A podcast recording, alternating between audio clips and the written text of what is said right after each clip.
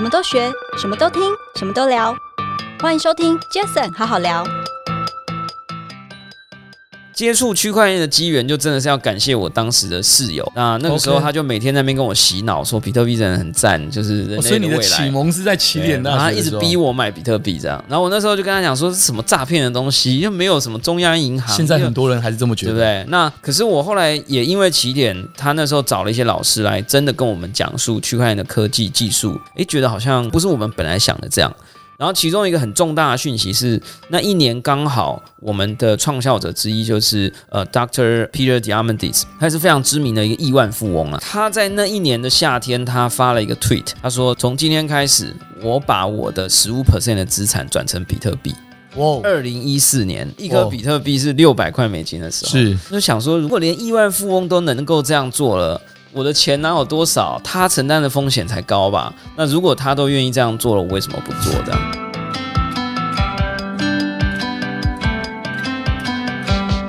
嗨，大家好，我是 Jason。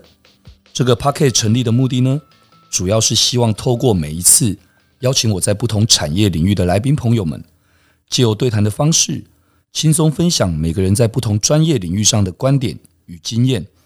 那今天是我们 Jason 好好聊的第五十六集。那五十六集，我非常开心邀请到一位朋友。这位朋友在近期跟他认识的时候，我跟他说：“我说，其实我听了他自己很多的一个节目哦。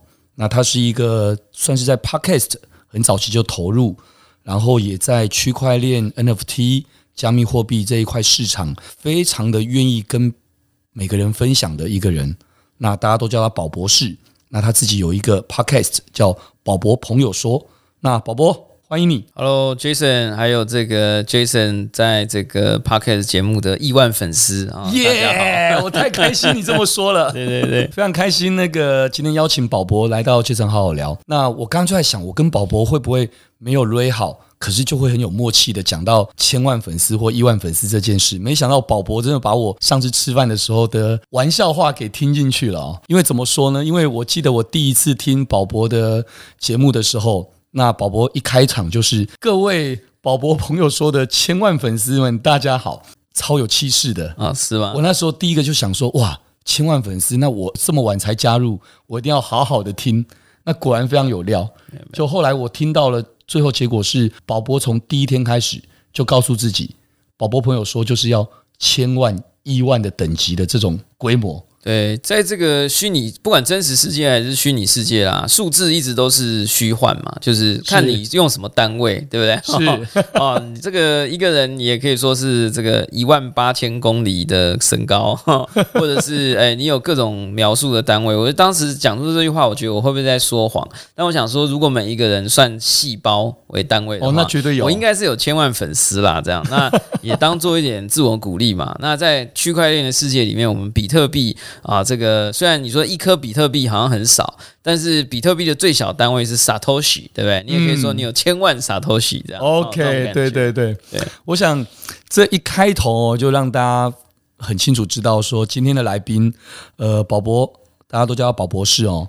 宝博其实在应该说在台湾的这个市场里面，其实他非常的乐于分享他自己。所接触的，不管从区块链到 NFT、加密货币等等这一些所接触到的一些新知，因为对你来说，我听过你一次的分享，你说其实你在。分享的过程当中，其实你自己也觉得很快乐。对，就是其实我自己的节目也不敢说是分享啦，就算是揩朋友的油吧，哈，揩油啦。就是因为我自己 呃发现这个科技啦，或者是这些新事物变动的速度很快，是那我自己研究感觉研究不完，每次都觉得自己要追上了，诶，又发现又有新的东西。是。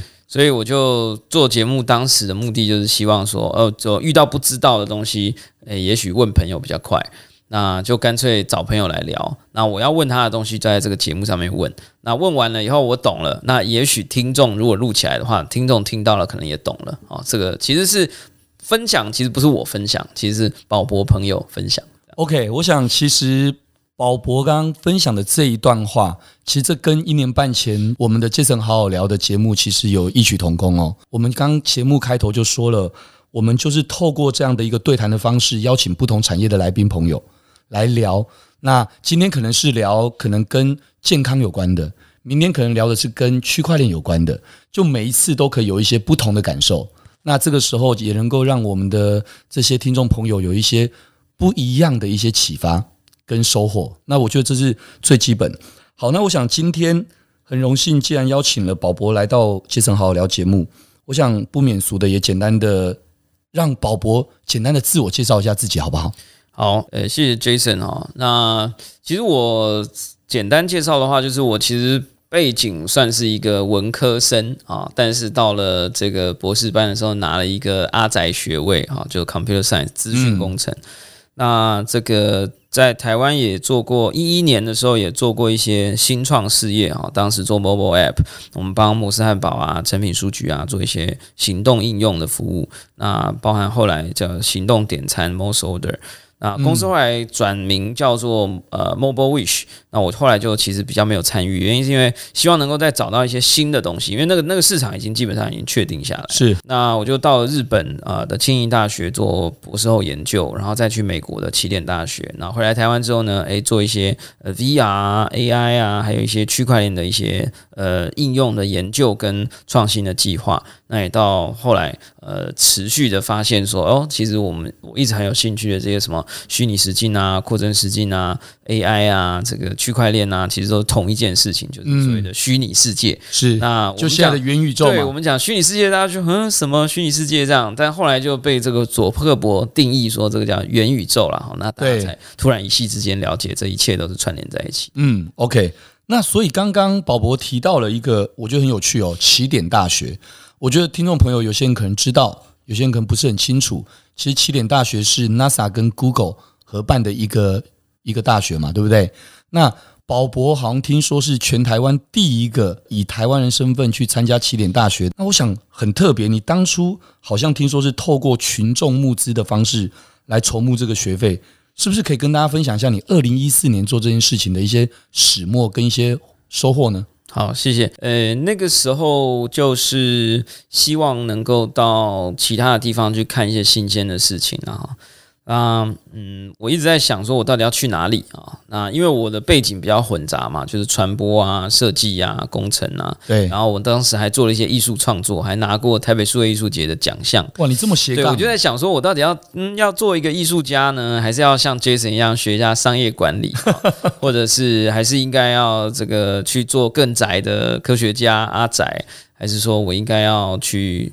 做更多有趣的事情，那那时候就刚好看见有一个叫 Ray Kurzweil，一个就是 Google 的科学家，那他同时也是非常知名的未来学家。是，他就说他创立了一种全新的学校啊，在这所学校里头呢，他会讨论十个以上不同的专业主题，包含这个 AI 的这个生物科技啊，然后这个深度学习的人工智慧啊，自动驾驶汽车啊，数位金融、区块链、比特币。我那时候觉得，Oh my god，每一个项目都是我超想学的，嗯，那我就觉得，好吧，那与其做选择哈，大家不是说小孩子才做选择，对啊，对，那干脆就不选了啊，但是就选一个学校，那这个学校是不选了，什么都想要告诉你的学校，那而且它的时间又相对的比较短，因为那时候我想要出国的时候也已经呃拿到博士学位了。那觉得好像人生再继续念太久的书也不是办法，嗯，所以就哎就决定去了一个这个叫起点大学的这个学校，这样。是，OK。所以那时候你的契机就像刚刚说的，有了这个起心动念之后，你后来就用当时候最夯的群众募资的方式做这件事，算是被。逼迫的啦，哈，就是学校学校，因为这一所学校它算是一个 program，那它成立的目的是希望能够把这个世界上有影响力的人聚集起来，去改变你的思维，然后让你可以把这种所谓的未来的呃科技指数成长的这些所谓的转换我们的的 mindset。去相信这些事物会很快的来临，比如说电动汽车会满街跑，比特币会在每个人的手上。当时是二零一四年，那成立的时候是二零零九年。那他们想要把这样的一个思维能够放进更多人的脑海、生活跟工作当中，所以他们希望能够找来的人是有影响力的人，不是只是呃你觉得这里很好玩，想要来交朋友的人。所以他想要做一个入学。挑战，就是说，希望你付学费的时候，不是从你爸妈的户头里面领出来，也不是从你自己的银行户头里面领出来，哦而是这个社会呃让你去做这个学习。所以等于是让你欠债给这个社会了哈，嗯，那所以当时我也觉得哦，这蛮酷的啊。那这所学校也希望能够确保你因为有欠了债给这些人，而且是知识债啊，那你等到你从新的大学学到东西回来，你就要还债。那用什么还？反馈？对，你要怎么还？就用知识还大家这样。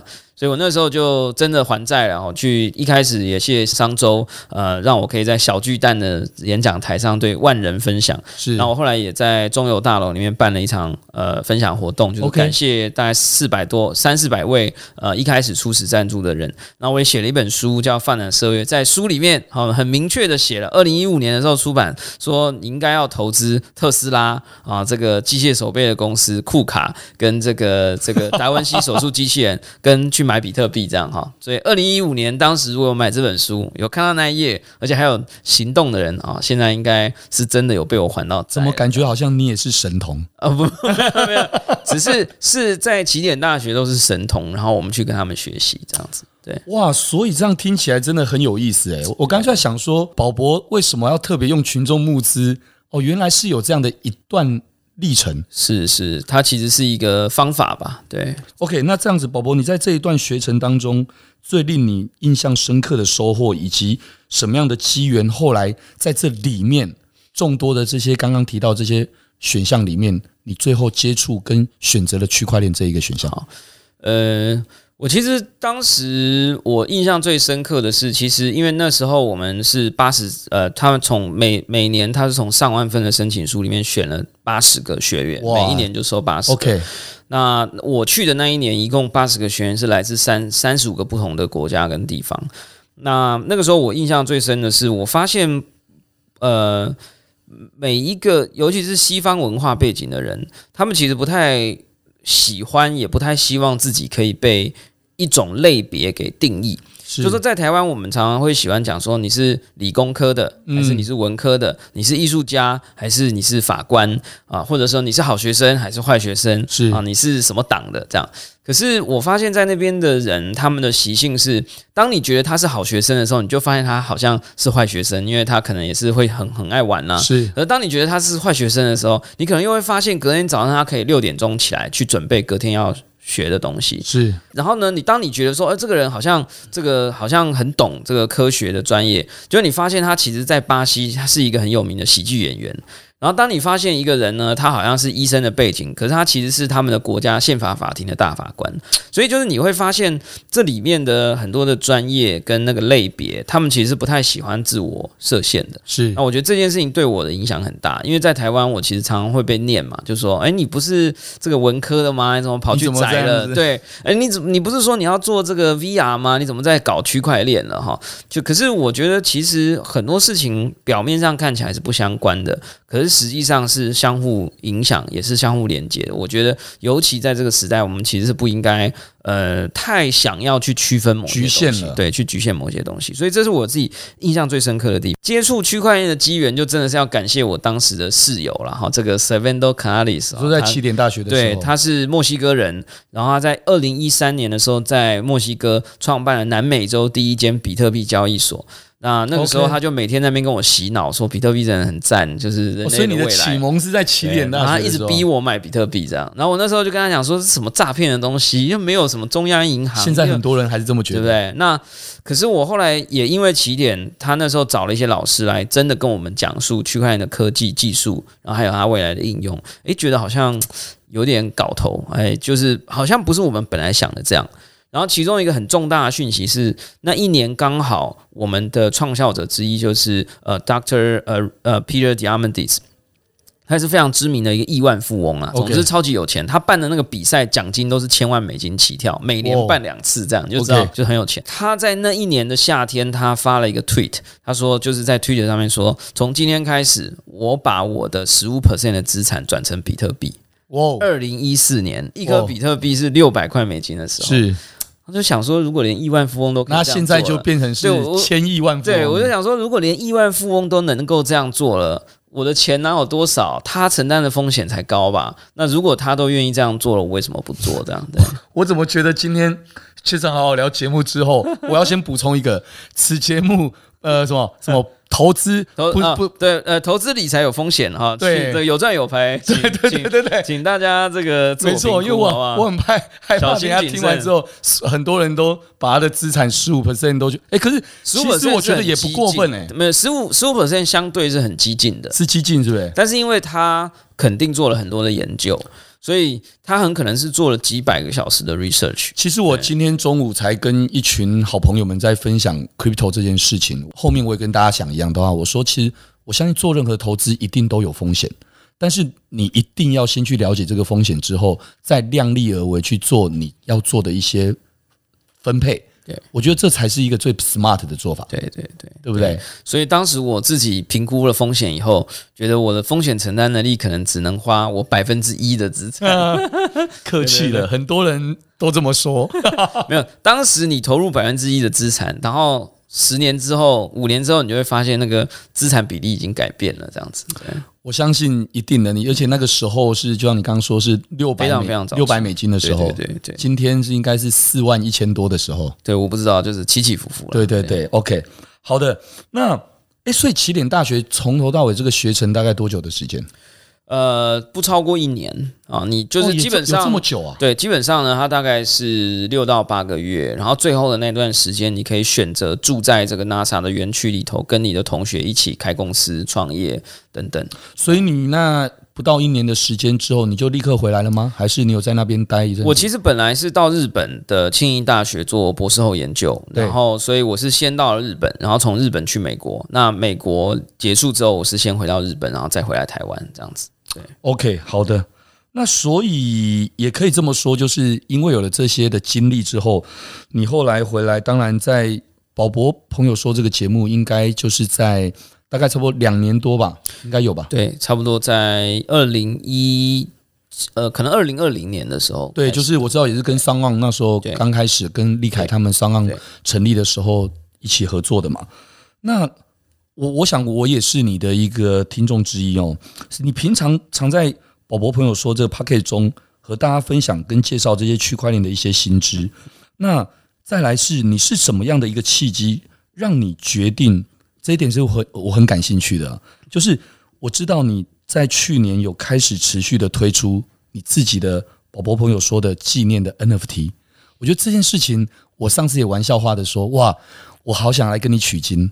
因为我觉得或许 Jason 好好聊也可以开一个自己的 NFT 啊，哎，这个要不要分享一下？一定可以啊，哈，嗯，其实我那个时候是也不是说我自己原创想到的哈，这个 Good artist copy 哈，Great artist steal 啊，我也是算从别人那里偷来的哈。学习。有一个呃，他其实是一个意大利的人，那他创了一个叫 Red Lion dot News。它是一个网站，OK，然后他从可能两三年前就开始每每隔一个礼拜或两个礼拜，他就会出出版一期线上杂志，OK，在介绍就是 NFT 啊、DeFi 啊，就区块链的世界上面发生的事情。是，那很多很厉害的专案，包含 Hashmasks 啊，或者是一些有趣的专案，都是被他报道然后起来的。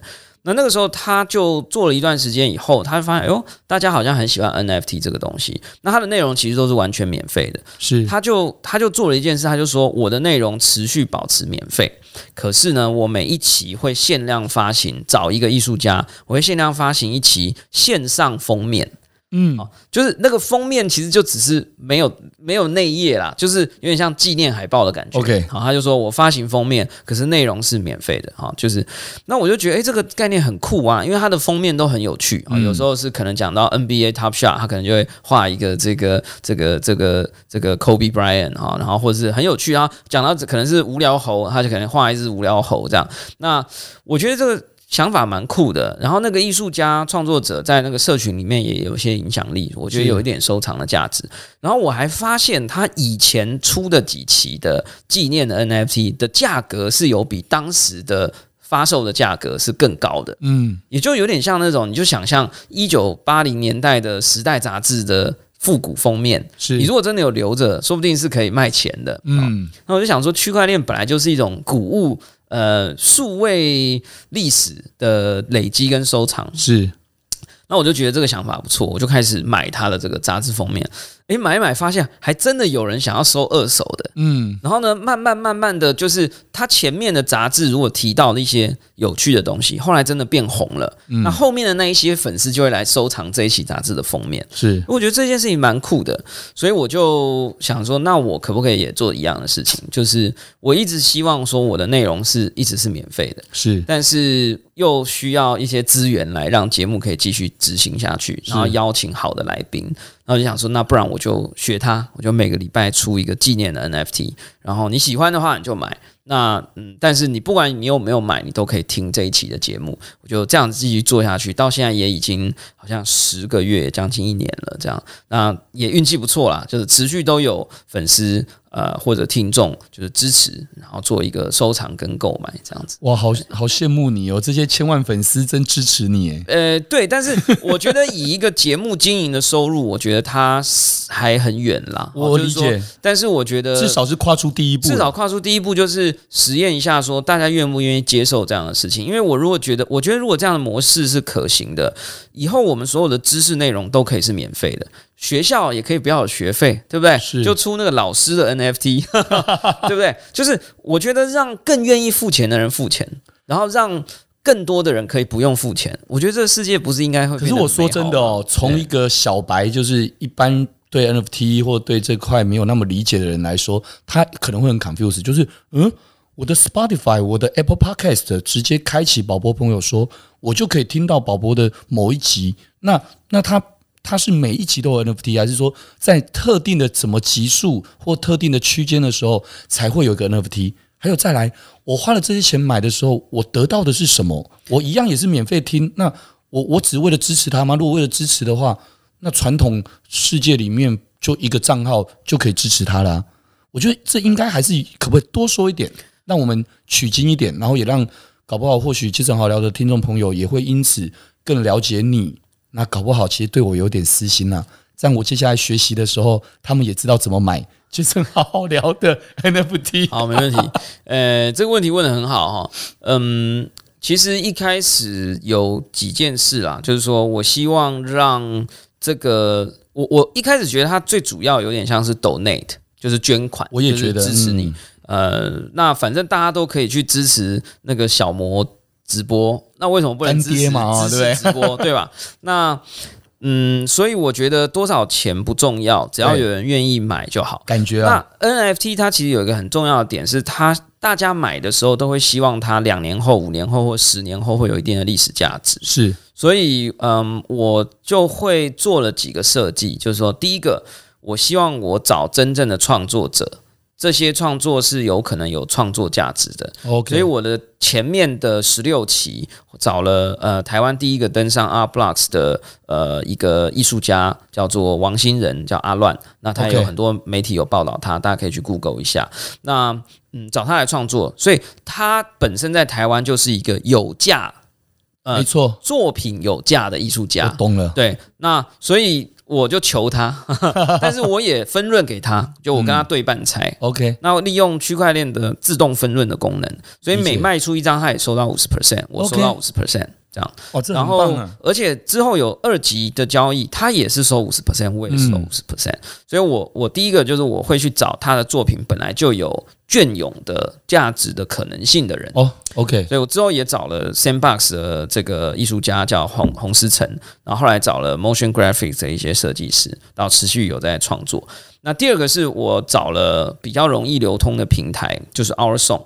那那个时候，Our Song 是台湾，我觉得也刚起来。那我也希望可以支持嘛，就是，是呃，所有平台在起来的时候，都需要购买者跟创作者。对，那我就把这个已经在以太坊的世界已经很成功的艺术家，呃，阿乱啊，呃，这个王新仁、洪思成，把他带到 Our Song 的世界。是，那呃，我觉得这是第二件事情。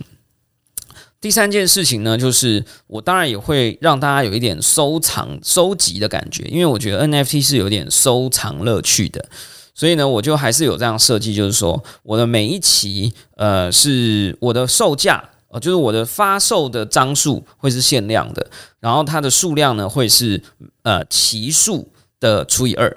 嗯、就是我希望能够让它是有一定的关联，所以一百集第一百集的的节目，它的 NFT 就是五十张，限量五十张，就除以二。所以如果是到了这个一千集，那就是限量五百张。嗯，那这也很合理，因为当你持续录，你的你的粉丝就会持续成长嘛。是，然后呢，价格就是除以十。是，所以呢，就是一百期的时候呢，就是十块美金。是，所以我就期望自己可以录到一千集的时候，哇，我的一张 NFT 会是一百美金。好，那这是给自己的一个期许。嗯、然后呢，同时呢，每一次十六张是一个大全套，对。然后呢，每四张会是一个小全套。所以呢，每四张呢，你如果四张集满的人，我就会送你一张特卡，用送的。对，那一样也是王星仁做的，一样也是洪思成做的，就是都是这些当期艺术家是谁，嗯、那一张特卡就是送你的，不用钱.这样。可是又是有作者的签名，数位签名是。所以呢，呃，每四张小全套就是一个特卡。如果你收集满了四张小全套的特卡，加上十六张的这个 NFT，我们就会给你一个 special rights，你可以花一百块美金去购买这个一张限量的实体海报.然后是由我跟艺术家实体签名的。OK，那如果这个艺术家以后变成台湾的 Beeple。那这一张海报就有价值了，对，所以我觉得是邀请听众一起进来做这个收藏跟价值共创的这件事情。哎，我觉得刚听宝博说那么多，我觉得啦，哦，那个我的听众朋友们，其实我相信刚刚不见得每个人在一次就可以完全听得懂，但是 Podcast 的好处是什么？还可以回放，对对对，你可以回放，甚至用二分之一的速度听一下，你可能就会有点了解。我觉得他了解是了解精髓。了解什么精髓？我觉得我刚刚在听你分享的时候，我就有一些启发跟感动。是什么？第一个，通常一般人认识宝博，都在听的、想的都是宝博要怎么样告诉我，我要怎么样去买到对的 NFT、合理的 NFT、有机会赚钱的 NFT。但刚刚。宝博在跟大家分享的是，我觉觉得更像是一种，就是宝博自己了解这些之后，你从你自己的出发点，你从你自己开始，把很多在这 Web 三里面该有的，或至少是目前知道所可以拥有的一些元素，你其实已经亲力亲为的在在呈现出来，然后包装成你自己的这个 IP，然后再跟你的听众朋友们一起做一个共同 enjoy。的感觉，Yeah. 我觉得 Web 三其实事实上也是这样的。Yeah. 就像在十七年前我刚创业的时候，代理无名小站，那时候是 Web 二点零的刚开始，二零零四零五年的时候，其实那时候大家讲 Web 二点零是什么？说穿了就是过往的 Web 一点零是电视、杂志等等这些，你写什么我收什么嘛。那 Web 二点零感觉是我已经可以我写，然后别人可以看可以听了。但其实，在 Web 三。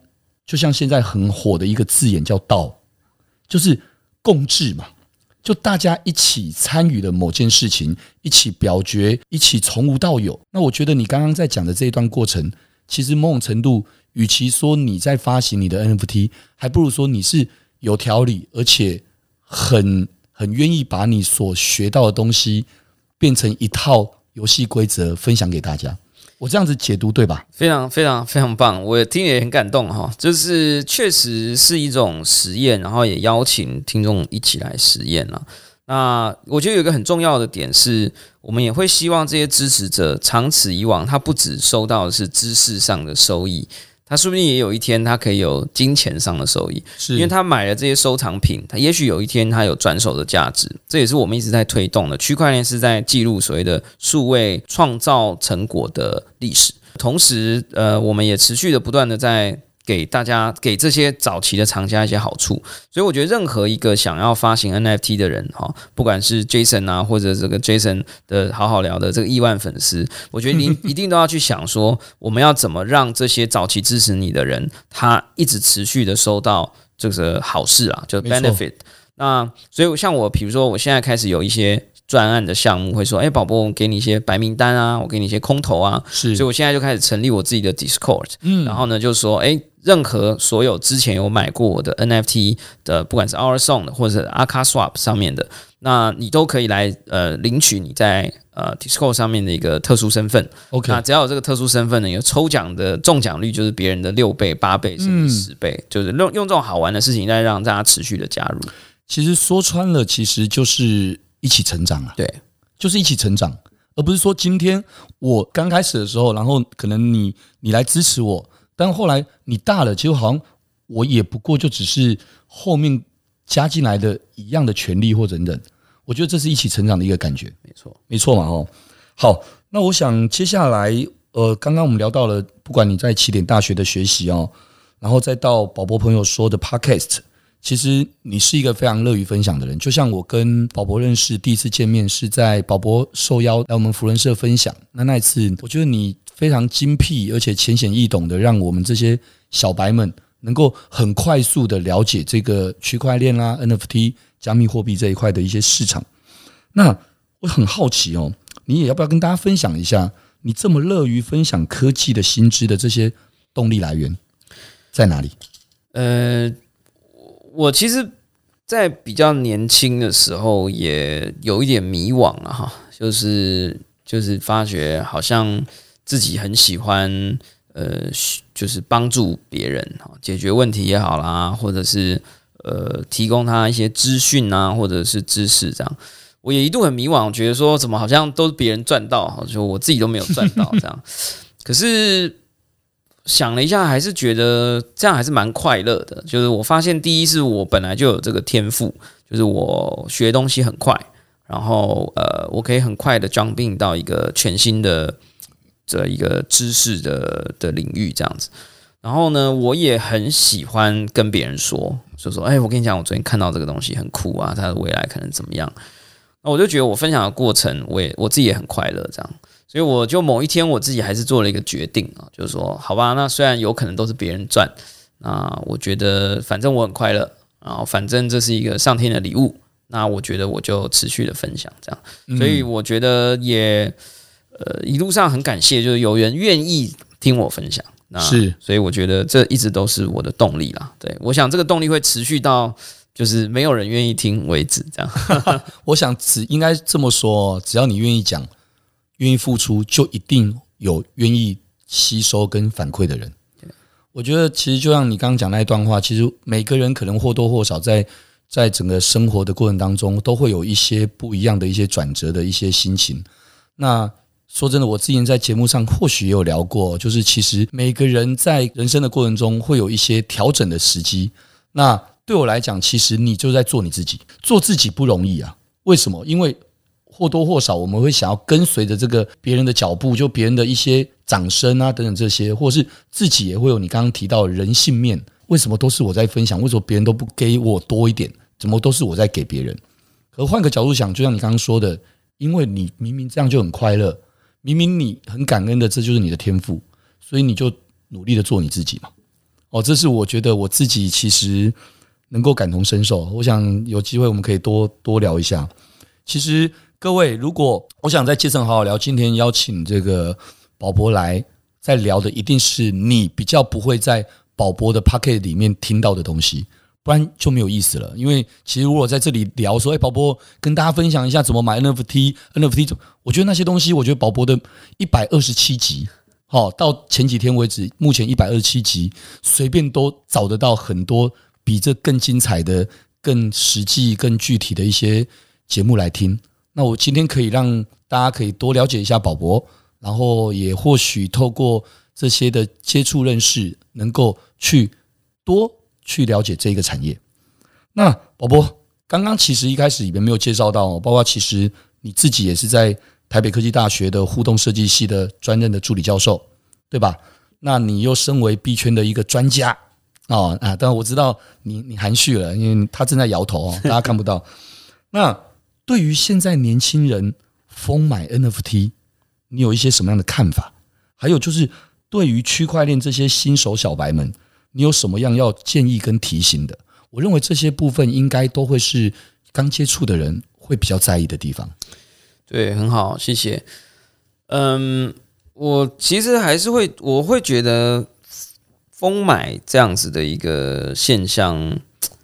也不能说是有什么问题啦，因为一个好玩的产业，总是会有人就是一窝蜂的会想要好奇，然后投入。好吃的蛋挞哈，也会有人一窝蜂的想要去买来吃。对，呃，只不过这个到底这个东西会不会永久的留存下来？那个是当大家一窝蜂的时候，是你没有办法判断，也没有办法去想的。是，所以我觉得年轻人疯买 NFT，我觉得是好事啊，就是说表示他们还对一个东西是有好奇心跟兴趣的，嗯、而不要让他们对于这个世界上的其他年轻人正在玩的、正在有兴趣的事物是很麻痹的，没有感觉。嗯、那我反而觉得那是更不好的。那当然，我觉得。我自己也回想起来，我们年轻的时候也封过很多东西啊。我呃早上上学的时候，我都去转那个闪卡，哈，那个 那个那个七龙珠闪卡，对不对？啊，小时候也有很多好玩的东西在吸引着我们。是，那我觉得这是没有问题的啊。那不过还是要非常小心啦，就是刚刚讲，就是说很多人都是新手。所以，呃，到了这个世界，有可能会突然以为说啊，这是一个赚钱的地方啊，这是一个很很充满乐趣的地方。可是实际上，因为它成长的时间太短，是呃，出现的时间也还很早，所以它有很多的风险啊。这个很多年轻人可能这个把他打工的钱拿出来买 NFT，就发现哎被套牢了啊，这个卖不出去啊，或者钱包被偷了。所以我自己的建议是。如果是新的，也不管是年轻人还是我觉得任何年纪的人，如果刚进到区块链的世界或 NFT，我呃说套一句这个、呃、Gary V 啊，就是一个 Twitter 上面的大神啊，他说、你没有没有做过五十小时的功课，就不要进来这个世界，太危险了。那我最近又加了一个条件，如果你没有办法说出五种你的 NFT 或者你的比特币或以太币被偷走的可能跟做法。你如果讲不出五种的话，那你也最好不要进来这个世界。哎，我觉得挺好的耶。我觉得你这样的一个反，呃，应该有点小小玩笑式的反向的去提醒大家的一个醒思。对对，你如果不知道有五种方法，你的钱可能会被偷走，你的 NFT 可能会不见，那就表示你还没有做足功课，这样子。哦，我觉得这很有道理，因为一般人只想着 formal 就是跟风，可是却没有想到如果。有它的风险在哪边，而你自己是不是意识到了？对对，当然你还是可以 FOMO 进去啦，啊，就用你的钱跟你的时间跟你的人来学习，这样就等于你用你的肉身在试法这种感觉。肉身对啦，那那只是这样会不会有点没效率？对，OK，我刚刚突然想到，我觉得其实刚刚有说了哦，在节目的时间关系，当然能够要你分享很具体、很长篇大论的，当然很难哦。不然，其实我相信要让你讲个很久都可以，但。我刚刚突然想到，其实事实上，我们今天录节目的时间刚好包括上线的时间，大概就在这礼拜五，大概也就是说，在三月二十九跟三月三十号两天，我突然想到，我接之前接了一个主持人的工作，OK，就是旺旺中时媒体集团有在三月二九跟三月三十两天有办了一个叫做“一次搞懂元宇宙与 NFT” 的一个线上论坛。就很巧的，他们跟我说：“Jason，我想邀请你当主持人。”我说：“你知不知道我才两个月前才比较接触这一块？”他说：“Jason，你完全没问题，因为第一个，我们觉得你的热情跟你很快的学习，因为身边有这么多人的在手把手的教你，所以他们很希望我能够来来担任这个主持人。”我那时候刚好看到了论坛里面的一些来宾，其实就有宝博。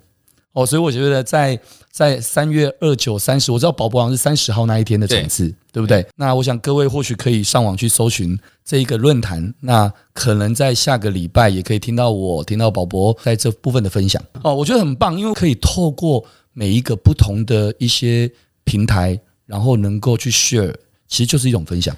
对，我觉得。这个每大家每个人对于媒体有他的喜好啦，哦 preference 啊，有人喜欢某一些媒体，有人不喜欢某一些媒体。可是我觉得知识是中性的，我们不能我们不能因为说哦，我也不喜欢这个媒体，所以呢我就不讲某一些东西哦，我喜欢这个媒体，我就多讲某一些东西。因为其实受众，我认为是公平的，就是我觉得知识也是公平的。我觉得我们应该尽可能的分享这个知识给各种不同的类型的人。没错，我的想法也是这样哦。对我来讲，其实我常说，做任何事情，其实你要跟你刚刚讲的异曲同工，就是我们如果能够有更多的渠道，能够去分享好的、良善的，去让更多人知道，其实那渠道就是好渠道。当然，好，我所以这也是为什么刚刚我会突然想到，觉得诶，刚好下礼拜有这样的一个线上论坛，那里面当然除了那个宝博之外，还有好多位，其实在目前哦，在目前可能都很优秀的一些在区块链啊 NFT 都有一些不错经验的人来做分享。那我觉得大家也不用预设任何立场，如果有空，我觉得就去多听听、多学习。当然，这对大家来讲或许都是一个非常好的一个启发哦。那最后我也想再问一下宝博这边，就是刚刚提到了。除了 NFT 这样的一个区块链技术的一个应用，那你认为未来元宇宙这三个字还有些什么样的可能性？在你的个人观点看来呢？嗯，谢谢啊，我觉得这个收尾很棒啊。就是我觉得元宇宙这个词，虽然大家现在觉得好像有点 buzzword 啊，就是有一点过头了，嗯，可是我觉得大家都不要被语言给欺骗了啊。就是它这个。概念定义背后所讲的那个市场跟人类的趋势，我觉得基本上是确定的。那呃，虚拟世界或者所谓的元宇宙里面发生的事情，在过去的二十年，呃，其实是逐渐在放大的。你只要算一件事情就好了，就是全人类的眼球停在荧幕上的时间，是不是一直持续的在增加？答案一定是是的，我根本不用去看什么科学的研究，我认为一定是总量加起来一定是这样的。嗯、呃，全世界的年轻人在玩这个游戏的时间是不是增加的？我觉得一定是的啊，除了某一些地方。嗯、那但是，所以从这个角度来看，我们就会发现，以前我们讲元宇宙或虚拟世界，大家都好像觉得它是一个附属的东西，它像是这个世界，这实体世界。诶，有一小块产业叫做虚拟实境，或有一小块产业叫做游戏业。可是到了元宇宙时代，我们突然发现，所有的我们在这个世界的所有的产业、所有的行为，都会有一个数位双生，都会有一个 digital twin。所以呢，你说国家会不会有一个数位国家啊？城市会不会有一个数位城市？呃，身份会不会有一个虚拟身份？呃，资产会不会有一个虚拟资产？收藏品会不会有一个数位收藏品？呃，那所以如果从这个逻辑下去，你就会发现，所以我们这个世界上有什么，虚拟世界里或元宇宙里就会有什么。是，那你这时候你再进一步去想，那现在虚拟世界里真的都有了吗？请问虚拟世界或元宇宙里的第一女歌手是谁？虚拟世界的第一呃天王级男星是谁？元宇宙里的最会打篮球的篮球队是哪一队？嗯，元宇宙里面最会最做广告代理的服务是谁？元宇宙里面大家最喜欢的虚拟食物是什么？嗯，你会发现你问的一千个问题里面有九百九十八个是没有回答的，没有办法回答的。嗯，那就表示什么？表示这就是机会可能性。以前我们都只有觉得说，哦，真实世界有跳房子的游戏、鱿鱼游戏，虚拟世界里面有英雄传说，哎，没了。啊，你就觉得就只有这个就好了。可是你发现，当元宇宙的时代来的时候，所有的东西都有一个对面的一个虚拟世界的版本可以存在，因为我们的人在虚拟世界里的关注的所谓 attention market，attention 的累计的总量越来越大，数字越来越多，是，然后人口占比越来越高，那所有的都答案都值得被回答，对吧？嗯、那。元宇宙是时代，元宇宙世界里最受欢迎的 podcast 啊，maybe 就 Jason 好好聊嘛，对吧？谢谢。就是宝博朋友说，就发现，就发现所有的一切都有待我们去填充它。那这就是我觉得是这个时代最令人 exciting 的一个机会。嗯，我觉得如果套一句过去几年那时候大家很也很红常讲的一句话叫平行时空，我觉得就有点像是这样子啊，就像是我曾经邀请一位来宾。做数据的一个来宾，他分享的，我也是问他同样的话。他从数据的角度去看待元宇宙这三个字，那他就很单纯的用了一句话，就说就是一个未来就是一个单一身份多重入口。其实某种程度，管他几个身份几个入口，其实一定都是在这个当下嘛。那这当下又呼应到刚刚说的平行时空，或呼应到所谓的实体，你所看到的实体有实体的银行，虚拟世界现在早就有这些交易所。去中心化交易所或等等，其他某种程度也是一个平行的，可以这么说吗？可以，可以，我觉得，我觉得完完非常完整，而且主要是说，我们在网络时代，就是所谓的 Web 一点零或二点零时代，这件事情也发生过一次，就是说哦，这件事情有什么，我们网络上就有什么。对，当年忽略这句话的人就被干掉了嘛。对，哦，你看这个现在的全世界最有钱的公司就是虚拟电商嘛，全世界最有钱的社团就是虚就是虚拟社团嘛。对，那只是到了区块链或元宇宙的时代，它变得更三 D、更立体、更好玩、更有区块链的资产加持，就是。他会把当年 Internet 时代做过的事情就再做一次，然后更好玩、更丰富、更漂亮、更有趣，就这样。我觉得哦，这就是我认为宝博，为什么可以在这个这样的一个宝博朋友说的节目，或者说他在每一次的一些论坛啊、分享啦，或者是私下的分享，可以让人家很快速去理解的原因，就是因为其实你也是非常的用小白可以听得懂的话去先科普了一些东西。但是坦白说，你又很深的，其实这这个产业这个领域，其实本来也是这样，要进来其实不难呢，只是说进来之后水其实你说深也很深呢。哦，就像刚刚宝博自己也说了，当你自己以为你很懂的时候，你怎么发现又有新的东西是你没办法那么理解的？但我自己是这么跟朋友们分享的，我说，如果你一直在场外观看，你没有自己先来打一场球，你可能永远。都还是观看者，好，我觉得应该是这么说。呀、yeah，呃，我觉得最后我想要分享的就是 never say no，然后也 never say yes，啊，yes. 就是让自己保持在一个这个摆荡的过程，其实是一件好的事情。never say no 的意思是说，千万不要对这些新事物说不，是，但也千万不要自己说我已经了解了，我已经懂了，因为我们永远是不懂的，因为这件事情一直在变。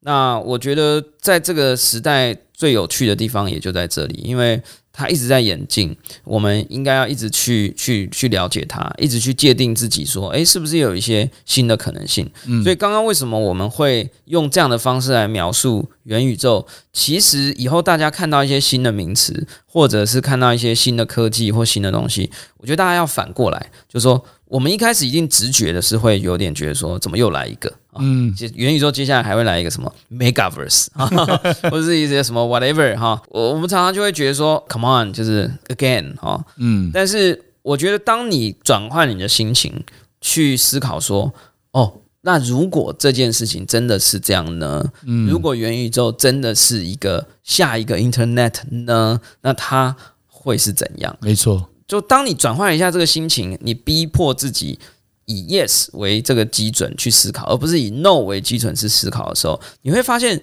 大家也都很聪明，所以你一定会听 Jason 好好聊，一定也都很聪明，所以你就会发现你的自己的大脑从 no 转换成 yes 了以后，你就会开展出很多可能性，然后你自己也会被这个可能说服，你就会开始发现哦，所以我真的不应该 say no。可是当你被说服了以后，你可能又会觉得说，哦，那我是不是已经搞懂了啊？也 never say yes 啊，就是说你永远没有真的搞懂，因为这件事情一定还是一直在演进。这个是我想要跟大家分享。我觉得刚刚宝博后面的讲的这一段话真的非常棒哦，因为我也常常在跟很多人分享，很多人说，哇，Jason 你呃有机会接触到什么？接触到什么？其实我觉得我想要以身自己自身的经验跟大家分享，也算是呼应宝博刚刚的那一段话。我常说一句话，人。真的面对任何人事物，永远不要预设任何立场。然后第二个，我觉得还要再加上一句话是什么？正面思考。你永远不预设任何立场，但是你是负面思考的不预设立场，那还是某种程度还是在挡。但是你用正面思考的不去预设任何立场的时候，其实某种程度就呼应你刚刚说的 “never say no”，也 “never say yes”，可以这么说。Yeah, yeah, yeah. OK，我想因为时间的关系，那今天这一期，我觉得我跟宝博因那聊得太开心了，我觉得应该绝对未来在很多包括 NFT 或这个元宇宙的这一块，我觉得一定还有很多的机会能够多多跟宝博这边分享，然后跟大家来有一些交流。那也希望宝博这边也能够有更多的一些节目呈现给大家。现在一百二十七集还早嘛？对，一千集很快，一千集还很早，的，对，但是就代表你更有多无限的可能性。是是是。那那 Jason 好好聊，今天。也是得到一个很大的收获，就是或许未来的几集之内，我就会跟大家分享。切成好好聊，我们也推出了自己的 NFT，好不好？也希望真的我们的听众朋友们也能够支持一个好的节目，能够不断的一直做下去。OK，好，那感谢大家的收听，也谢谢今天的来宾，区块链币圈的推广专家，宝博朋友说 Podcast 的千万粉丝的主持人。